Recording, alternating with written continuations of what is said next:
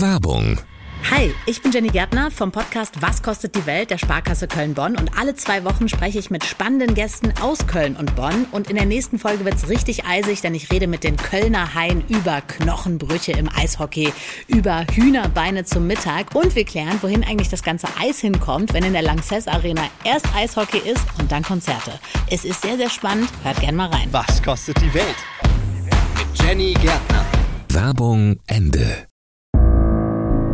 True Crime Köln, der Podcast des Kölner Stadtanzeiger. Über wahre Verbrechen, spannende Geschichten und spektakuläre Fälle.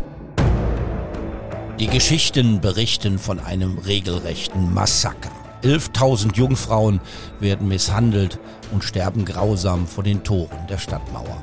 Sie werden erwürgt und mit Pfeilen erschossen, befohlen vom Fürst der Hunnen, der mit seinem Heer die Stadt belagerte. Die Frauen waren Ursula gefolgt, der Tochter eines frommen Königs aus Britannia. In Köln fand ihre Wallfahrt ein blutiges Ende, so wird es seit Jahrhunderten erzählt. Ein Martyrium, das Köln nicht nur einmal retten sollte, denn Ursula wird als Heilige verehrt und zur Schutzpatronin der Stadt für alle Zeit. Die Gebeine der Ursula und ihrer Begleiterinnen werden in ganz Europa als Reliquien verehrt. Christopher Columbus benennt die Jungfraueninseln in der Karibik zu Ehren der Märtyrerinnen. Die elf Flammen im Kölner Stadtwappen, vielleicht sind es auch elf schwarze Tränen, stehen für Ursula und zehn Freundinnen, die alle jeweils tausend Begleiterinnen hatten. Was für eine Geschichte. Herzlich willkommen zu einer neuen Folge von True Crime Köln. Heute gibt's die ganze Wahrheit über die Kölner Stadtpatronin, über die heilige Ursula und über die 11.000 Jungfrauen. Im Podcaststudio des Kölner Stadtanzeiger sind zwei echte Experten. Karl Ubel ist Professor für mittelalterliche Geschichte an der Universität zu Köln. Ein Wiener, den es nach seinem Studium in der österreichischen Hauptstadt nach Deutschland verschlug. In Heidelberg promovierte er, in Tübingen wurde er Professor und nach einer weiteren Station in Göttingen kam er 2011 nach Köln. Wer sich für die Stadtgeschichte interessiert, der weiß wahrscheinlich, dass es seit einigen Jahren eine wunderbare Reihe gibt, herausgegeben von der Historischen Gesellschaft in Köln. 13 Bände wird die Reihe Geschichte der Stadt Köln haben, wenn alle diese Bände im Greven Verlag erschienen sein werden. Karl Ubel hat den sehr lesenswerten zweiten Band geschrieben, Köln im Frühmittelalter. Und darin findet man allerlei Erhellendes über die Geschichte der heiligen Ursula und ihrer vielen Gefährtinnen. Der zweite Gast im Studio ist Robert Kleine. Er ist der Stadtdechant von Köln, geboren in Neuss, seit 1993 Priester und seit 2006 darf er sich Monsignore nennen. Wir gehen jetzt mal davon aus, Herr Kleine, dass sich nicht alle und nicht jeder und jede mit den Titeln und Bezeichnungen in der katholischen Kirche auskennen. Deshalb klären wir mal vorab, was macht denn ein Stadtdechant? Was ist ein Stadtdechant? Stadtdechant ist sozusagen der Vertreter des Erzbischofs in der Kommune. Äh, das sind, also der Titel ist Dechant, wie Dekan, auch an einer Uni. Also der steht in gewisser Weise vororganisiert, trifft sich mit den äh, Pfarrern vor Ort in der Stadt Köln, ist aber auch dann sozusagen der Repräsentant, wenn also irgendwo einer von der katholischen Kirche gebraucht wird, dann wird der Stadtdechant. Also sind der, Sie sind der Chef von allen Pasteuren in Köln. Ja, äh, der Koordinator. Sonst kriegen sie direkt, kriege ich direkt einen drauf. Also ich habe keine Weisungsbefugnis, aber ich organisiere und äh, bin halt auch der äh, Träger von Einrichtungen, zum Beispiel Domforum oder Beratungsstellen. Das ist dann, da bin ich dann der Chef. Wenn Sie Briefe unterschreiben, da steht da nicht äh, Vorname, Nachname, sondern da steht Monsignore Kleine. Was ist Monsignore? Wo kommt der her? Das ist ein Ehrentitel, den es gab und zwar ist das eigentlich von der Geschichte her im Vatikan der päpstliche Hauskaplan, also ein Geistlicher in der Nähe des äh, Vatikans. Und dann wurde das zu einem Ehrentitel, den man mit einer Bearbeitungsgebühr in Rom beantragt hat. Äh, das war auch eine Einnahmequelle für den Vatikan.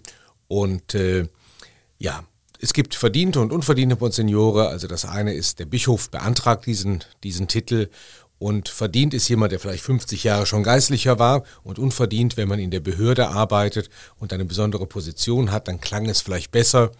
Ich hatte damals auch Kontakt zum Justizministerium, weil Gefängnisseelsorge in einem Aufgabenbereich lag. Und dann anstatt Pfarrer unterschreibt der Monsignore, hört sich besser an. Kaplan seiner Heiligkeit übersetzt. Ja. das, ne? Ist das, ist das eher Last oder Ehre? Ach, es klingt ganz schön. es gibt ja noch ein anderes Titel, Prälat. Das klingt aber Prälat so hart. Und Monsignore klingt nach Cappuccino. Aber äh, ich muss auch sagen, der Heilige Vater Franziskus hat es nicht so mit Ämtern und hat es eigentlich abgeschafft.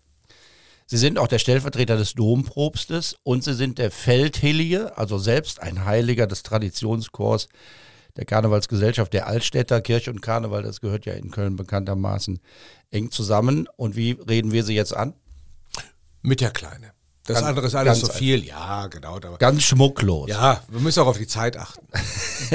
Ich habe im Domforum, das ja für die Führung im Dom und auch in den romanischen Kirchen zuständig ist, angefragt, wer denn wohl der richtige Ansprechpartner für die heilige Ursula und ihre 11.000 Gefährtin ist. Und dann haben die gesagt, das muss der Chef, das muss der äh, Robert Kleine selber machen, höchst selbst machen. Haben Sie irgendeine besondere Beziehung zur heiligen Ursula, zur Stadtpatronin? Ja, natürlich ist sie die Stadtpatronin und der Stadtdechant. Äh, hat natürlich einen Bezug. Äh, dann habe ich als Domdechant oft die heilige Ursula vor Augen, denn ich zelebriere öfter die Messe am Lochner Altar im Dom, in der Marienkapelle, Altar der Stadtpatrone, Heilige Drei Könige, die heilige Ursula und der heilige Gerion.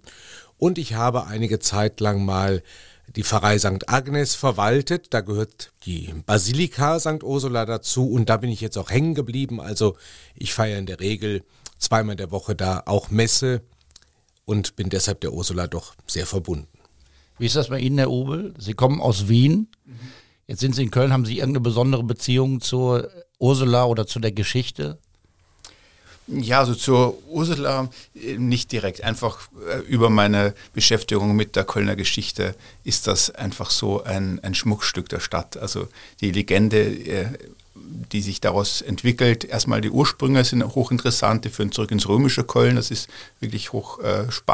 Und dann einfach, äh, wie sich die Legende entwickelt, wie viel Fantasie da hineingesteckt wurde, um diese Legende auszubauen. Das ist äh, einfach wirklich eine tolle Geschichte. Und man muss natürlich auch sagen, dass ähm, in ganz Europa gibt es ähm, Ursula-Reliquiare. Das heißt, äh, das war ein wirklich ein, ähm, heute würde ich sagen, ein globaler Kult. Damals war die Welt ein bisschen kleiner. Also es war auf jeden Fall ein Kult, der die ganze lateinische Christenheit umfasste. Also ich bin, war vor einigen Jahren in Lissabon und bin dort in, die, in, die, in den Dom gegangen und dort finde ich eben auch eine Ursula-Reliquienbüste. Büste. Also das ist wirklich ähm, hochspannend, dass man überall, wo man hinkommt in Europa, findet man die Ursula und äh, insofern ist, war das ein Exportschlager von Köln.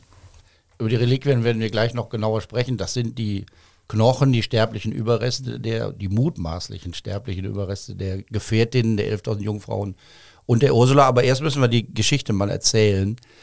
Ähm, da fängt das Problem schon an. Welche Version nehmen wir denn, wenn wir die Geschichte der Ursula erzählen? Ja, wir nehmen dann äh, die Legende Aurea, also das ist, wo schon ziemlich viel zusammenkommt, also das, was sich vorher entwickelt hat, also die dann auch in den Kurschrank, in den äh, Malereien in St. Ursula erhalten ist, so dass wenn man nach St. Ursula kommt, nicht nur den Schrein sieht, sondern auch die Geschichte sozusagen als Bilderbuch äh, vor sich sieht und abgehen kann, was also von der Geburt an sozusagen bis zu ihrem Martyrium mit diesem dieser Ursula geschehen ist. Legende Aurea, da sind wir im 13. Jahrhundert. Und äh, die Legende ist natürlich viel älter, aber wir erzählen sie jetzt erstmal, so wie sie da in diesem, das ist ein Buch, was Heiligengeschichten äh, versammelt und äh, erzählt. Und wir werden da schon hören, äh, dass da schon Männer mit dabei sind bei den jungen Frauen. Man musste ja irgendwie erklären, warum es auch männliche Knochen gab, die dann exportiert und verkauft wurden. Ähm, aber wir fangen mal an. Die Geschichte beginnt mit einem frommen König in Britannia, mit einer schönen Tochter Ursula. Die war, so steht es in dieser Legende Aurea, so weise und schön, dass ihr Name flog weit durch alle Lande. Ja, sie hatte gesagt, dass sie ganz für Christus da sein möchte, also sie hatte Jungfräulichkeit gelobt, wurde dann aber vom mächtigen König von England für seinen Sohn Eterius ausgewählt quasi. Und äh, sollte sie sich weigern, das war dann damals so üblich, sollte es Krieg geben, also das äh, war dann nicht ganz so gut. Und es heißt, um dem dann vorzubeugen, ging sie zum Schein darauf ein, aber sagte zuerst, man sollte also ihr zukünftiger Gemahl, der Auserwählte, äh, Christ werden und sich taufen lassen und man sollte noch mal drei Jahre warten. Also eine Heirat, um den Frieden zu sichern. Genau. Und äh, heute wäre die Heirat auf jeden Fall ungültig, denn das wäre eine gestellte Bedingung. Also, äh, aber sie hat sich also darauf eingelassen und sagte, sie will aber vorher äh, eine Wallfahrt machen und äh, sie braucht dafür natürlich Begleitung. Und da kommen wir zu den 11.000, die ja auch dann sicherlich heute nochmal eine Rolle spielen werden. Wie kommt man auf diese Zahl? Also, es heißt, dass sie also zehn vornehme Jungfrauen mit sich nehmen wollte, die jeweils 1000 Begleiterinnen hatten. Und dann kommen wir auf diese gewaltige Zahl. Es heißt, dass sie also äh, dann auch elf Schiffe bekam und sie segelten ab. Kamen aber nicht direkt dahin, wo sie hin wollten, denn äh, erstens hatten sie noch mehr Leute an Bord, da waren dann auch schon die Männer bei, also sogar der Bischof von Basel. Sie sind auf der Hinfahrt schon in Köln gewesen. Die meisten verbinden ja mit der Ursula, dass sie auf der Rückreise von Rom in Köln Halt gemacht hat, aber in dieser Legende heißt es, dass sie bereits auf dem Weg in Köln kurz gehalten hat. Und da hat sie dann von einem Engel, also Engel spielen eine große Rolle in dieser Legende, den Hinweis bekommen, fahr nach Rom zur Wallfahrt. Und wenn man sich so den Rhein anguckt, ist sie also weiter rheinaufwärts gefahren bis nach Basel und den Rest ist sie dann mit dem ganzen Gefolge zu Fuß gegangen. Also eine Wahnsinnsreise, 11.000 Frauen mit ein paar Männern dabei unterwegs. Das müssen riesige Schiffe gewesen sein. Dann marschieren die über die Alpen. Aber wir müssen vielleicht noch sagen, diese Engel sagt ihr im Grunde auch schon den Tod voraus. Ne? Ja, aber das zeigt natürlich auch, dass sie sich dann nicht absetzt und dass sie nicht äh, dann wegläuft, äh, sozusagen vor ihrem Schicksal, das dann auch von Gott so gewollt ist, sondern dass sie in Gehorsam sagt, ich gehe aber das, was du sagst, als Engel, als Bote, Bote Gottes und äh, so kommt sie dann eben in Rom an. Sie weiß, dass sie auf dem Rückweg sterben muss. Ja. Wie geht's weiter? Wie geht's weiter? Also, sie ist in Rom und äh, dann kommt sie wieder zurück und da ist es jetzt äh, in dieser Legende so, dass ihr auserwählter Gemahl, also Ethereus, dann auch dabei ist. Und dann kommen sie wieder in Köln vorbei. Und hier ist es ja dann so, dass die Stadt von den Hunnen belagert wird. Und die waren auf dem Rückweg von Gallien kommend. Und dann kommt es zu dem Verheißenen, nämlich es werden nicht nur die Ursula, sondern auch die ganzen Gefährtinnen, ja quasi alle, die sich in den Booten befanden, ermordet. Und äh, ja, die Ursula blieb zuerst verschont, weil der Hundenkönig sie sich auserkoren hatte wegen ihrer Lieblichkeit und ihrer Schönheit. Aber natürlich, das können wir schon vermuten, widersetzte sich dem und deshalb wird dann doch das Realität, was der Engel ihr vorhergesagt hat. Sie stirbt und äh, sie wird getötet durch einen Pfeilschuss und äh, das ist dann eben auch eines der Attribute der heiligen Ursula, woran wir sie in der großen Schar der Märtyrerinnen dann immer direkt erkennen. Also ein furchtbares Gemetzel vor den Toren Kölns. Es gibt da noch eine Nachzüglerin, die sich einen Tag auf dem Schiff versteckt oder auf ihrem Schiff versteckt, ja. aber dann natürlich einen Tag später auch noch sterben muss. Genau, das ist die Cordula und äh, die versteckt sich, stirbt einen Tag später und bittet dann auch darum, dass ihr Gedenktag einen Tag später ist. So kommt es, dass wir am 21. Äh, Oktober der heiligen Ursula und ihrer Gefährtinnen gedenken, außer Cordula, denn diese Gefährtin, die feiern wir am 22. Oktober. Und dann steht dann so in dieser Legende Aurea ganz plastisch, sie empfängt die Märtyrerkrone. Ja, also die letzte, die da, die da stirbt. Also man muss also nochmal sagen, sie wissen, dass sie sterben müssen und kommen trotzdem zurück und weichen nicht aus, sagen, das ist das Schicksal, was wir erleiden müssen. Jetzt wird Ursula ja zur Schutzpatronin der Stadt Köln. Und wenn man sich die Geschichte so anhört, findet man dieses Ende eigentlich ein bisschen seltsam. Ne? Denn wieso wird sie zur Schutzpatronin? Die werden ermordet. Sie erleiden in Köln den Tod, den sie erwartet haben. Punkt. Die Geschichte ist zu Ende. Und irgendwie bleiben ja ein paar Fragen offen. Ne? Was ist mit dieser Belagerung? Was machen die Hunnen? Warum ziehen sie ab? Wie wurde Köln gerettet? Wieso wird Ursula zur Schutzpatronin? Weil sie einerseits ihre letzte Ruhestätte in Köln findet. Also sie ist dann auf dem Kölner Boden, wo dann ja auch äh, ihr Grab entdeckt wird und eine Märtyrerin und sogar noch so viele in der Stadt zu haben, das ist natürlich etwas sehr Besonderes. Deshalb ist diese Verehrung der heiligen Ursula, die dann natürlich auch eine sehr tugendhafte, im Glauben vorbildliche Person gewesen ist. Wenn wir schauen, wie können wir als Christinnen und Christen leben und unseren Weg gehen, was hat Gott mit uns vor, wie können wir uns ihm anvertrauen. Äh, ja, mein Hirt ist Gott der Herr, heißt es schon im Psalm. Und äh, darauf hat Ursula vertraut und ist dann, man muss sagen, sehenden Auges, ihren Weg gegangen. Und natürlich glaubt man, dass sie im Himmel ist und da jetzt eine gute Fürsprecherin ist. Sie hat diesen Weg nicht irgendwie äh, abgebrochen, sondern sie ist als Märtyrerin dann in den Himmel aufgenommen worden. So sagt es dann der christliche Glaube. Und da ist sie dann die Fürsprecherin der Bewohnerinnen und Bewohner der Stadt, vor deren Türen und Toren sie dann ermordet wurde. Fragen wir mal den Historiker. Wieso gehen die Hunden weg?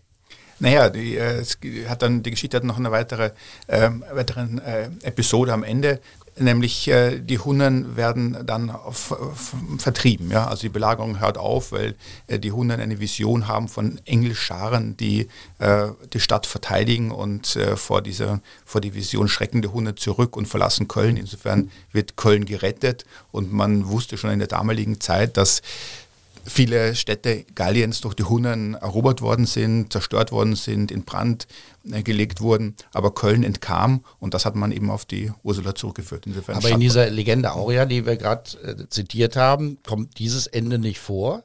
Also es zeigt so ein bisschen, die Geschichte verändert sich auch, weil es haben wahrscheinlich auch andere gedacht, irgendwie fehlt ein Schluss.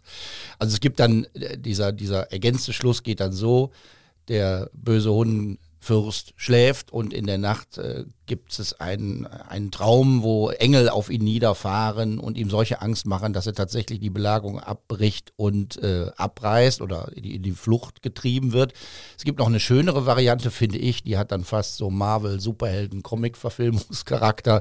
Da kommen nicht die Engel, sondern da kommen die Jungfrauen aus dem Himmel runtergefahren, schwer bewaffnet diesmal, alles andere als pazifistisch und das äh, macht ihm dann solche Angst dass er also in Panik flieht. Aber das sind dann schon Ergänzungen, die im Laufe der Jahre dazugekommen sind, oder? Naja, diese äh, ursprüngliche Ergänzung von der Abwehr der Hunnen, die findet sich schon im, im 10. Jahrhundert in der Legende. Also das ist ein wesentlicher Bestandteil, dass der Schutz der Stadt gewährleistet wird durch die Ursula. Und ähm, man weiß ja, dass im 10. Jahrhundert Köln ja ähm, gefährdet war durch die Ungarn.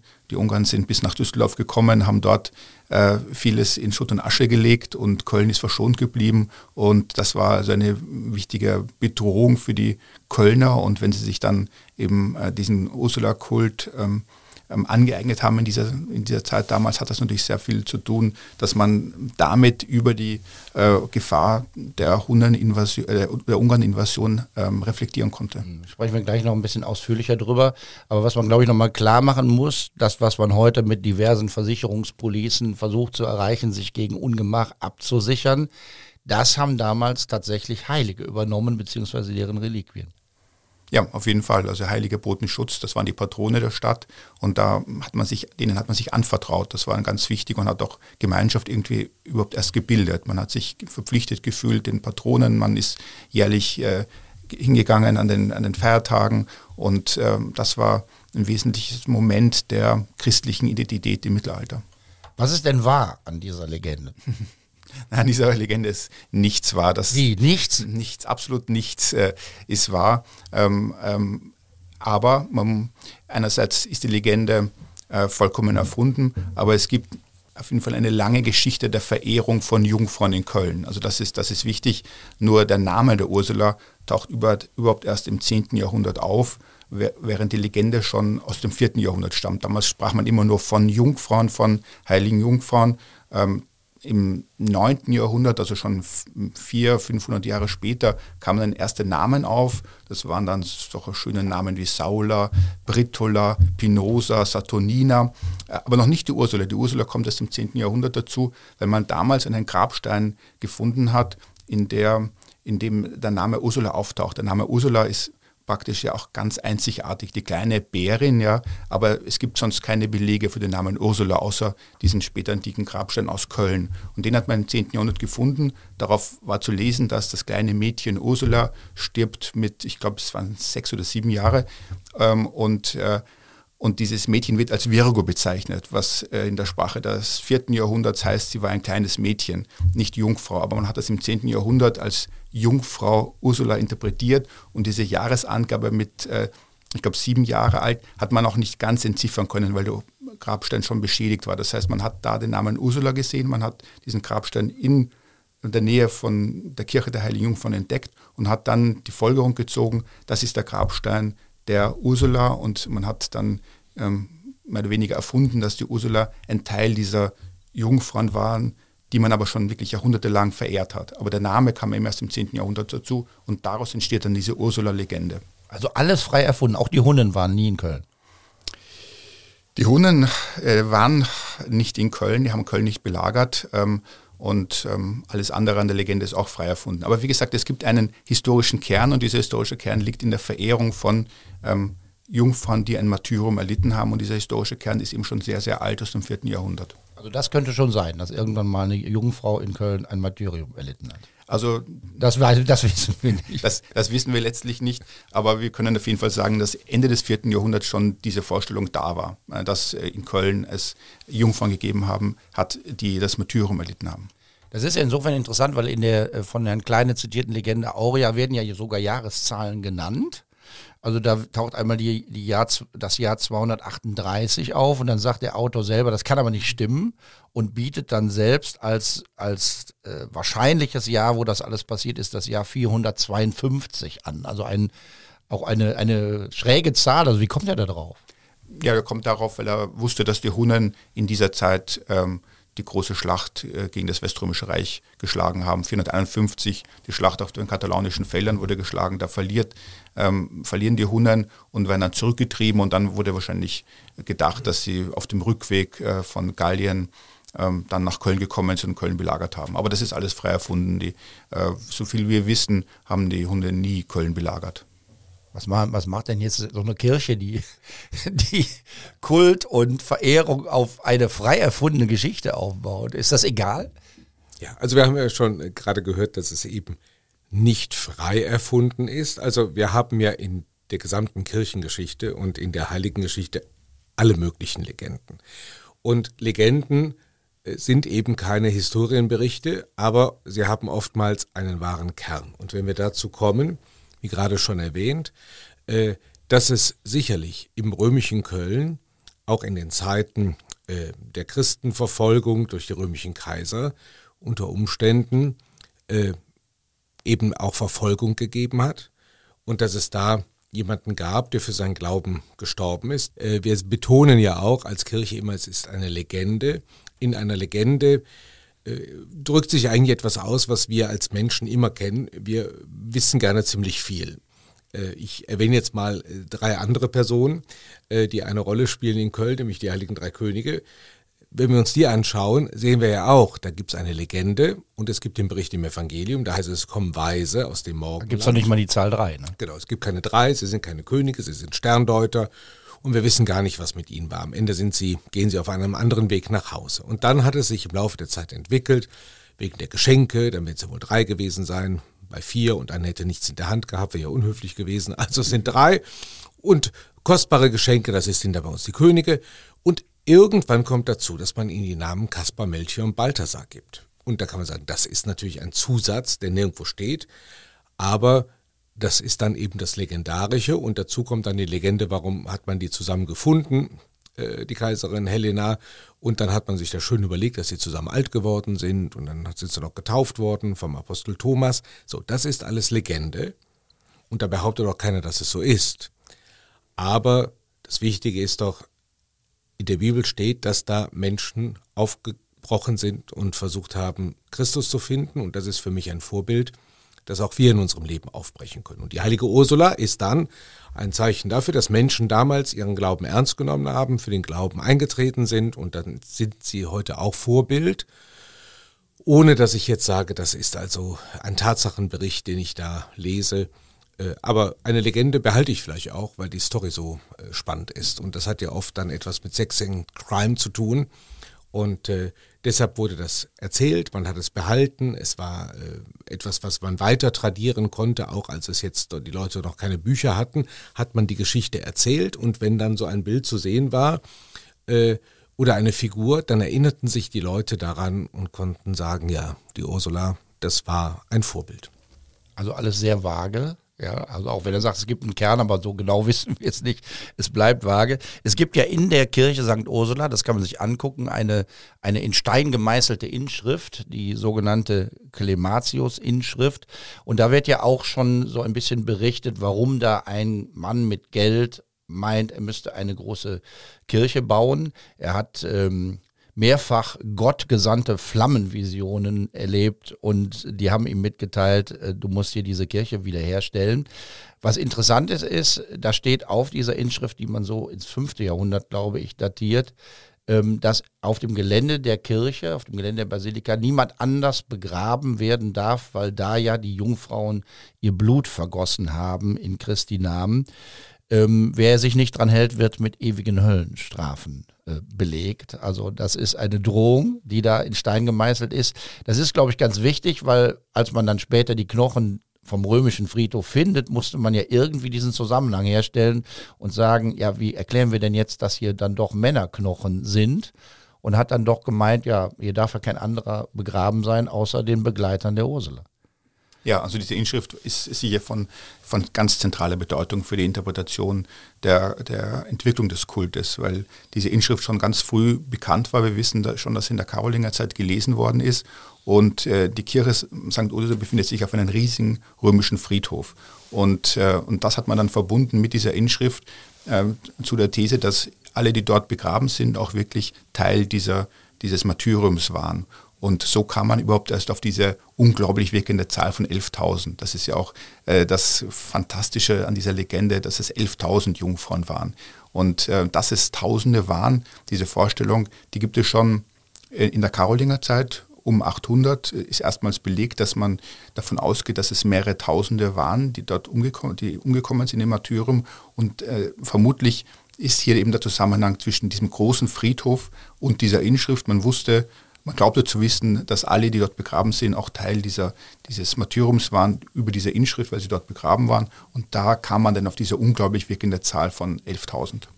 Sie haben jetzt so diesen zeitlichen Zusammenhang mhm. genannt. Ich glaube, das müssen wir nochmal betonen. Vielleicht kann man eine Fanfare einspielen oder so, denn wir mhm. widerlegen jetzt mal fast alle Stadtführerinnen und Stadtführer die in dieser Stadt von der Legende berichten oder die Geschichte der Kirche erzählen.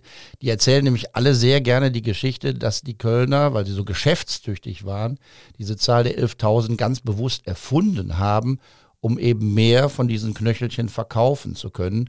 Und sie sagen, das stimmt nicht.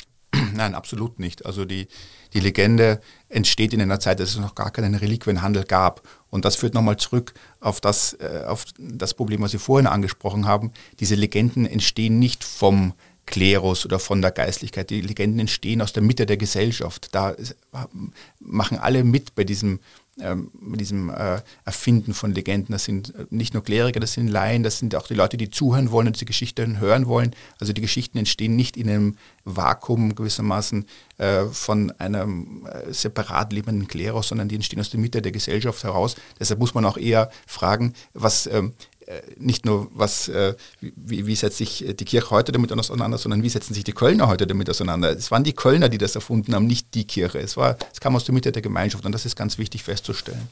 Da sitzt, da sitzt nicht irgendwo ein Betrüger im Hinterzimmer und denkt sich eine Geschichte aus, um viel Geld zu verdienen. Nein, absolut nicht. Also diese, diese Zahl von mehreren Tausenden die stammt aus einer Zeit, in der es noch gar keinen Reliquienhandel gab. Der Reliquienhandel setzt erst 200 Jahre später ein. Also insofern äh, ist die, diese hohe Zahl hat nichts damit zu tun, dass man Geschäfte machen wollte.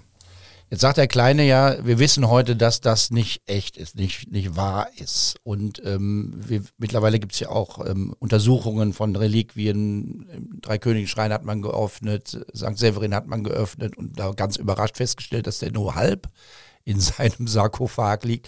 Ähm, hat man denn damals diese Geschichten geglaubt? Oder gab es auch damals so ein Bewusstsein dafür, das sind, das sind nur Geschichten? Oder hat man damals das geglaubt?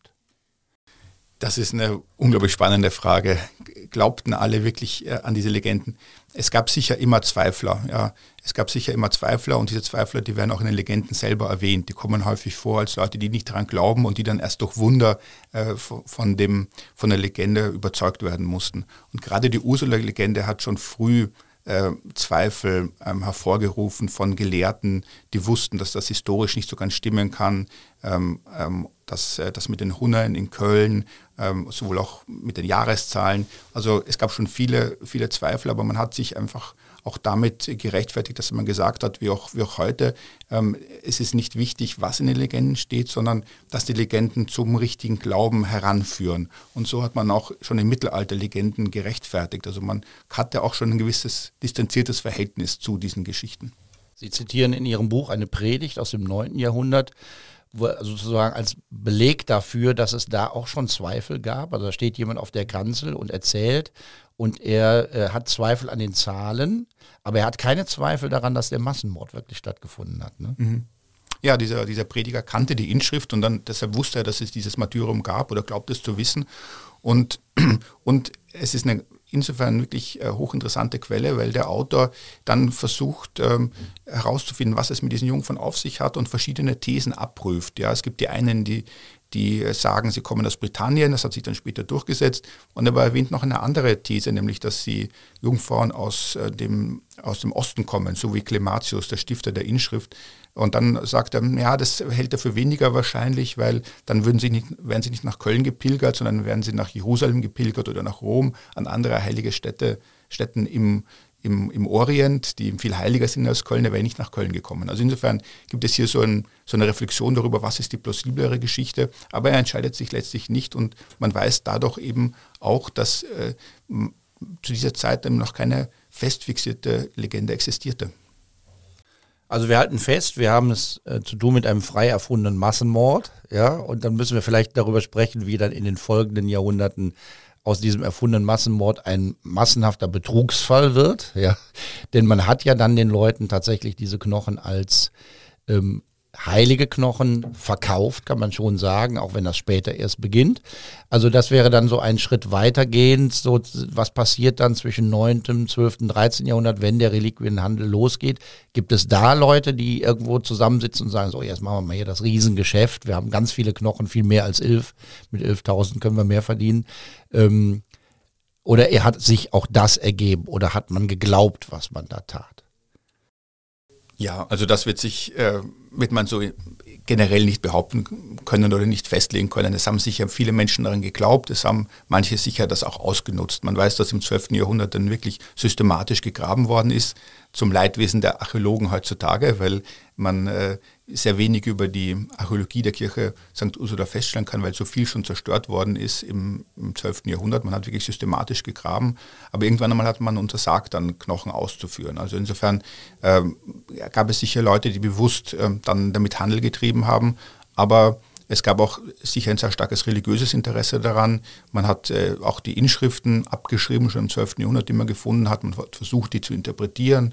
Also man hat sich wirklich auch ernsthaft damit auseinandergesetzt. Es gab sowohl die Betrüger als auch die wirklich ernsthaft an der Spiritualität der Legende interessierten Gläubigen. Werden heute noch Reliquien der Ursula verkauft, Herr Kleine? Also Reliquien werden gar nicht mehr verkauft. Wer heute Reliquien verkauft, äh, exkommuniziert sich quasi. Tatsächlich, also, ist strengstens ja, verboten. Ja, aber im also, Internet kann man durchaus noch das eine oder andere bekommen. Da sollte man aber besser nichts kaufen. Nein, also äh, es soll kein Reliquienhandel sein und es verbietet sich eigentlich, was dann in, in vergangenen Zeiten war.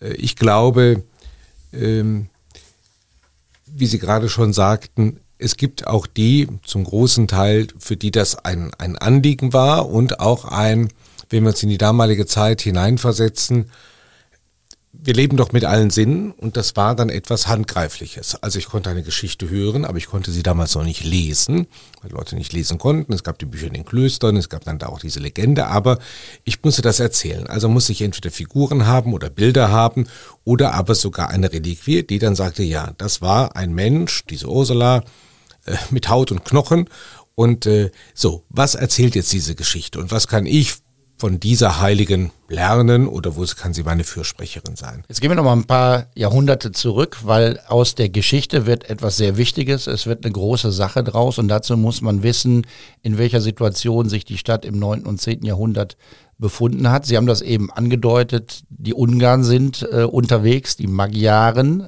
Ähm, aber vorher gibt es noch eine ganz interessante andere Geschichte, von der viele Kölner, glaube ich, gar nichts wissen. Die Stadt ist ähm, ja, in Unruhe fast schockiert, weil es hat Angriffe der Wikinger in Köln gegeben. Die Wikinger waren in Köln, das wissen glaube ich, die meisten Menschen nicht, aber es ist natürlich, weil, nicht nur weil im Moment unzählige Wikinger-Serien bei Streamingdiensten zu sehen sind, eine sehr spannende Geschichte. Die haben es geschafft, die Stadtmauer, die eigentlich als unüberwindbar galt, zu überwinden und haben schweres Unheil in der Stadt angerichtet. Und das ist im Gegensatz zu den Hunnen bei der Ursula tatsächlich so gewesen, oder? Ja, die Wikinger kamen äh, im Herbst 881 nach Köln, sind den Rhein hinaufgefahren und äh, haben vermutlich im November die Stadt geplündert. Wie stark die Zerstörungen tatsächlich waren, äh, da streiten sich die Archäologen und Historiker, wie es häufig der Fall ist. Die Archäologen sagen, sie finden keine Brandschichten, sie finden keine ähm, Zerstörungen aus der Zeit äh, während die Historiker sehr viele schriftliche Quellen haben, in denen wirklich von massiven Zerstörungen die Rede ist. Eine ganz interessante Quelle finde ich auch, ähm, die wirklich ähm, hohes Gewicht hat, stammt aus St. Severin aus dem 10. Jahrhundert, wo geschrieben wird, ähm, dass äh, alle Kirchen zerstört worden sind, außer St. Severin. Und dann wird eine Geschichte erzählt, warum das der Fall gewesen ist.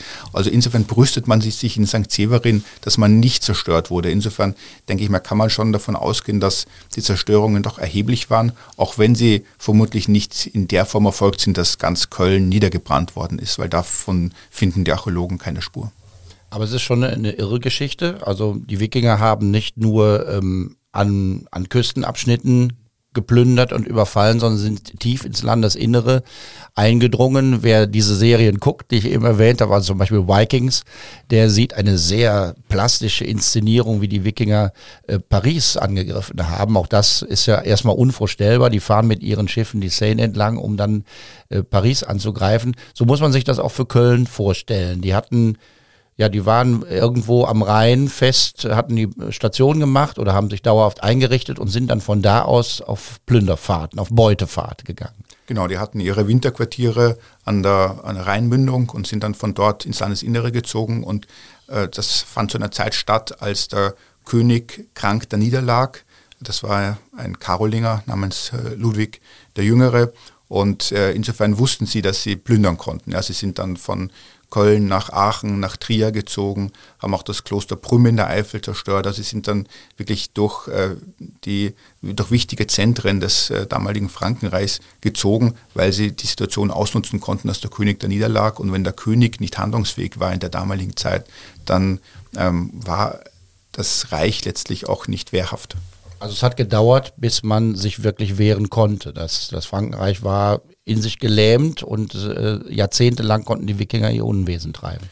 Ja, also gerade, dieses eine Jahr war eben so wirklich drastisch und äh, da, nur in diesem einen Jahr sind sie wirklich eben so weit vorgekommen vor, und haben auch Aachen, das Zentrum Karls des Großen, zerstört. Also das war wirklich ein, ein Schicksalsjahr, weil der König gerade nicht handlungsfähig war und sonst äh, waren die Wikinger nicht so eine Gefahr für ähm, den Raum des heutigen Deutschlands ähm, und das war wirklich sozusagen eine Ausnahmesituation damals.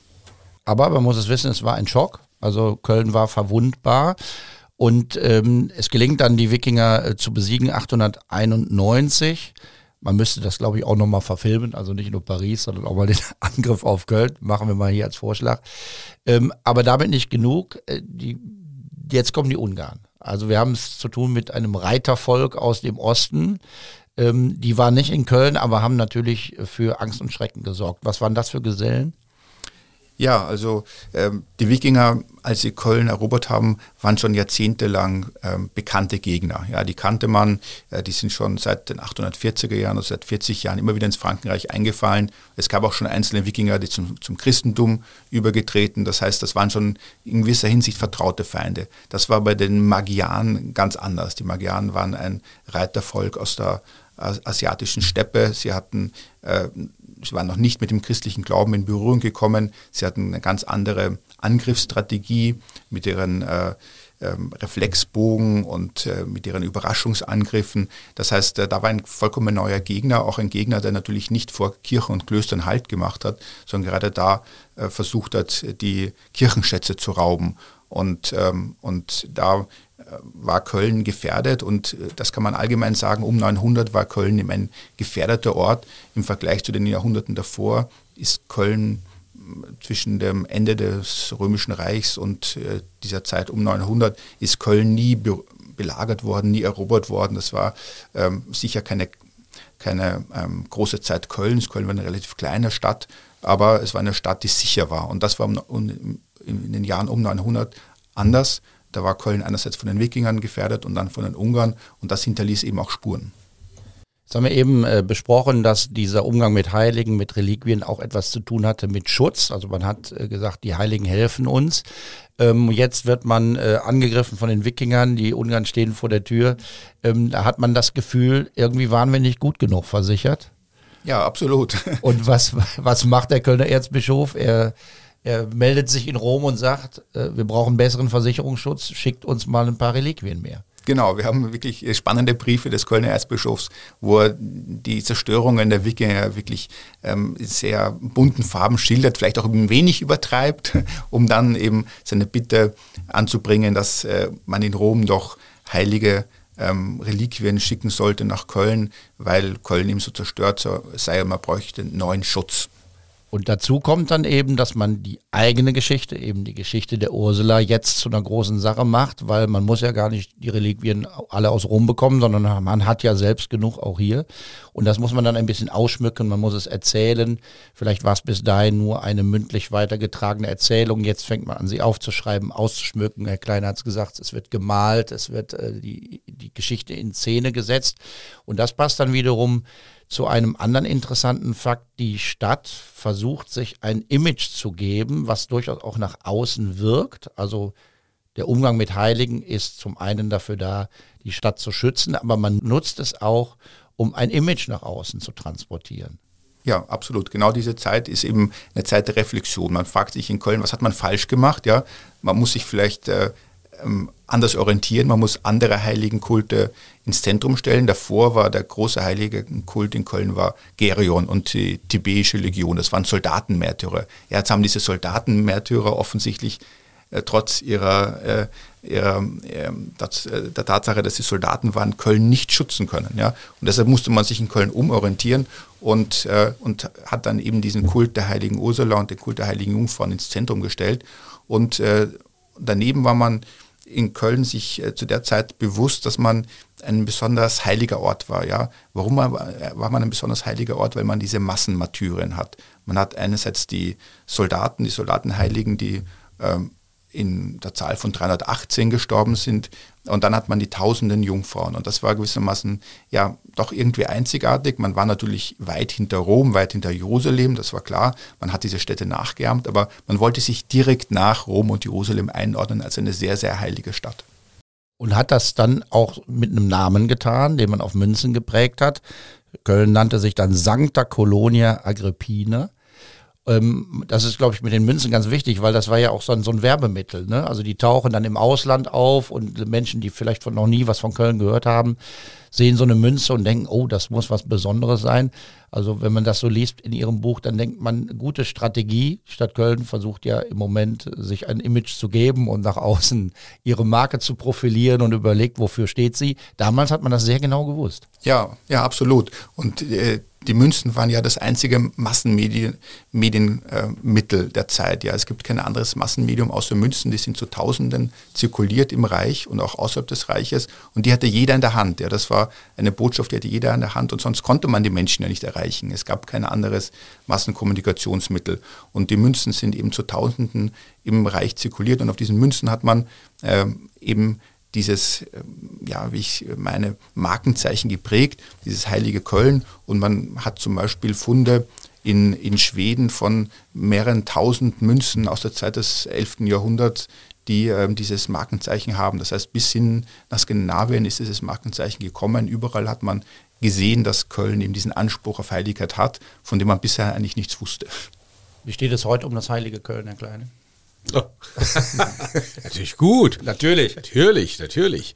Äh, wir sind zwar leider nicht mehr auf äh, unseren Centstücken drauf. Nein, äh, also ich glaube, das, was das Hilly Köln meinte, eben diese Vielzahl von Reliquien, die dann ja eben auch nochmal einen Aufschwung bekamen, nachdem die Reliquien der Heiligen Drei Könige dann in Köln angekommen waren und es den Drei Königen Schrein gab und dann eben auch äh, Pilger äh, zu dieser Stätte kamen. Äh, das hat sich dann ja auch ausgeweitet, dadurch, dass wir dann so viele Klöster hatten und Kirchen. Also das war ja wirklich, wenn man sich so mittelalterliche Stadtansichten anschaut oder wenn man heute noch durch die Stadt geht, was alles im Rahmen der Säkularisation schon äh, dann abgerissen wurde. Also es gab die Pfarrkirchen daneben, eben die großen Stiftskirchen, so viele äh, Klöster, wenn wir jetzt allein die zwölf romanischen großen Kirchen noch im Blick haben. Also das war dann schon etwas, wenn man sich heute die Bevölkerung anschaut, äh, ich weiß gar nicht prozentual, wie viel dann jetzt äh, in Klöstern lebten oder dem Klerus angehörten. Also das war schon äh, etwas, was dann auch ausstrahlte. Wir haben natürlich, die Frage war ja, wie sieht es heute mit dem Hilly Köln aus, äh, was die äh, Prozentzahlen in der Stadt Köln äh, betrifft, sind wir dann, glaube ich, gerade noch so bei 50 Prozent, die einer christlichen Konfession angehören. Aber wir haben natürlich den reichen Schatz der Gebäude, der Kirchen, äh, die auch nach dem Krieg, äh, die Zerstörung wieder aufgebaut wurden bei den romanischen Kirchen. Wir haben den Dom und natürlich kommen auch weiterhin Touristen, aber auch wieder vermehrt auch Gläubige nach Köln wegen eben dieser reichen Tradition. Und ich musste eben etwas schmunzeln, weil jetzt kommen auch wieder Wikinger, aber die kommen als Kreuzfahrer mit Viking. Also da liegen ein paar Viking-Schiffe immer am Rhein, aber die kommen in friedlicher Absicht. Sie haben gesagt, die Kirchen sind da, man kann sie besichtigen und das muss man vielleicht nochmal ganz deutlich sagen. Dass, es soll ja Kölnerinnen und Kölner geben, die noch nie in der Goldenen Kammer von St. Ursula waren. Das ist äh, in dem Fall unbedingt zu empfehlen, dass man das nachholt. Äh, in Köln befindet sich in dieser schönen romanischen Kirche einer der größten Reliquienräume der ganzen Welt. Und den kann man tatsächlich besichtigen, da kann man reingehen. Mancher mag das dann etwas gruselig finden. Da sieht man hunderte Schädel, man sieht tausende Knochen, einige sind geschmückt und verziert. Aus anderen wurden Muster und Wanddekorationen gebildet. Das alles ist ein bisschen befremdlich, um es mal vorsichtig auszudrücken. Wir wissen jetzt, dass das nicht die Knochen der heiligen Ursula und der heiligen Jungfrauen sind. Und trotzdem, Herr Kleine, wird diese Kammer gehegt und gepflegt. Man hat sehr viel Geld in die Hand genommen, um sie zu restaurieren, um zu sanieren, um sie wieder, ja, vorzeigbar zu machen. Ist das noch zeitgemäß? Also es ist äh, ein, ein Beispiel der Frömmigkeit, aber auch dessen, was man stiftet als äh, Stifter in der damaligen Zeit, das ist ja Mitte äh, des 17. Jahrhunderts geschehen.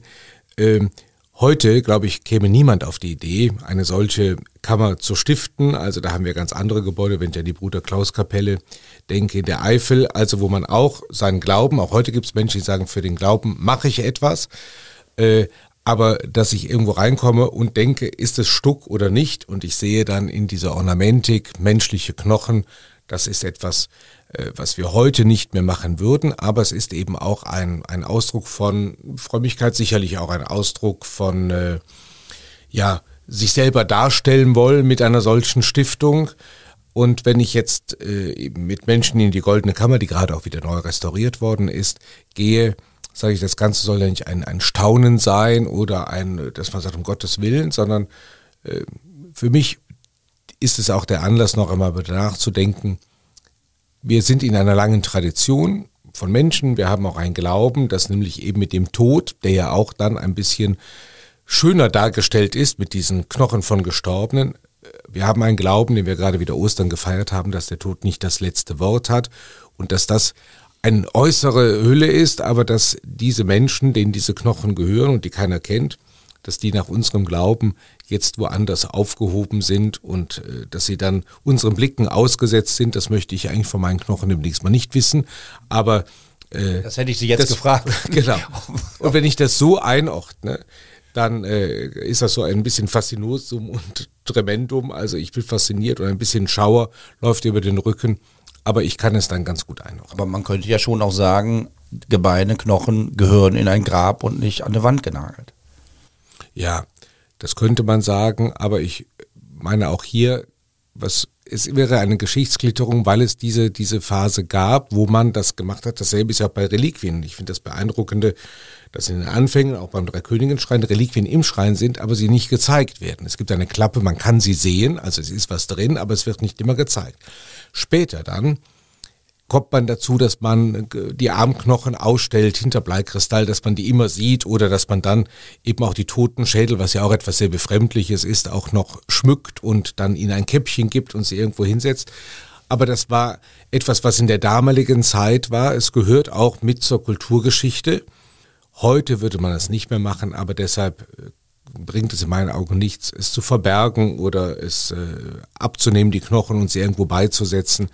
Äh, man muss nur wissen, wo gehe ich hin und ich würde auch sagen, es ist jetzt einfach nicht nur um zu staunen und dann äh, Fotos zu machen, sondern man sollte sich nochmal bewusst werden, in welchem Raum man ist.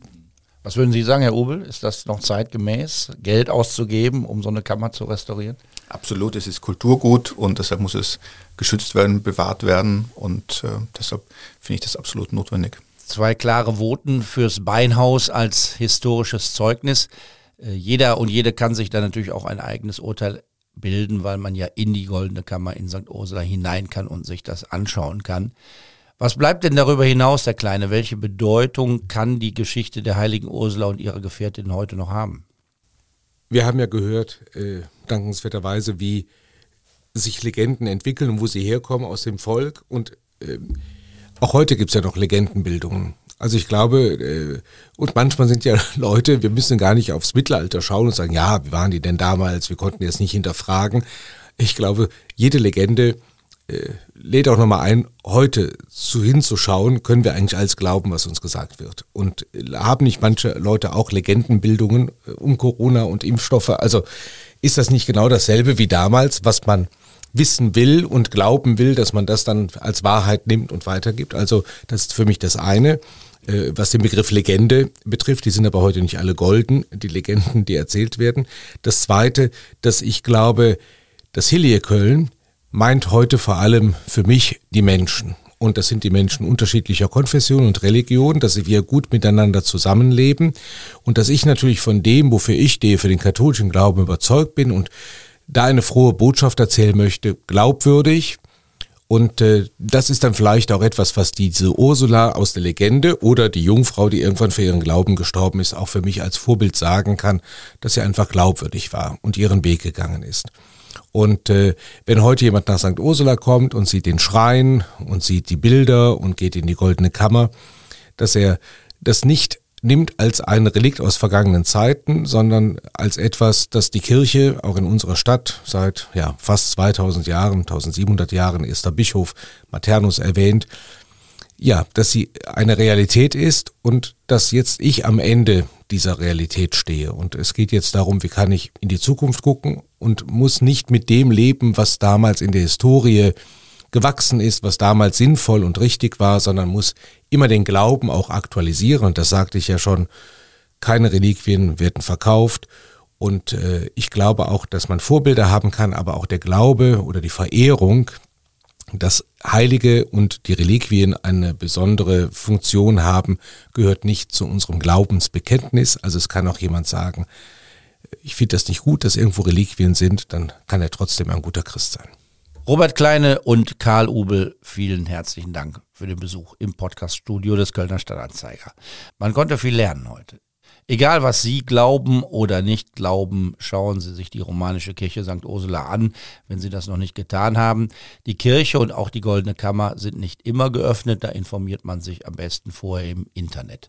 An drei Terminen kommt man aber in jedem Fall rein und die gebe ich Ihnen als kleinen Tipp für die Ferienwochen. Denn im Rahmen der schönen Aktion Urlaub in Köln hat sich die SK Stiftung Kultur etwas sehr Feines ausgedacht. Da darf ich Sie auf den Spuren der heiligen Ursula und ihrer Gefährtinnen begleiten. Da könnten wir uns treffen. Wir machen eine kleine True Crime Schiffstour durch Ringe Rupp und Ringe Raff und danach besichtigen wir die Kirche und die Goldene Kammer. Drei Wochenendtermine in der zweiten Ferienhälfte im Juli und August stehen im Programm von Urlaub in Köln. Alle Infos auch zur Anmeldung findet man im Netz unter Urlaub in Köln, alles aneinander geschrieben.de. Eine weitere Folge von True Crime Köln hat die Programmmacher inspiriert und zwar die Folge Hitler in Lindenthal, die Geburtsstunde des Dritten Reichs. Auch zu diesem Thema könnten wir uns treffen und zwar bei einer Radtour. Täter und Opfer in der Nachbarschaft Lindenthal und Braunsfeld im Nationalsozialismus. Am Samstag, 5. August wird das sein. Ich schreibe es auch nochmal in die Shownotes dieser Ausgabe. Das war's für heute. Ich verabschiede mich bis zum nächsten Mal. Bis dahin, machen Sie es gut. Tschö.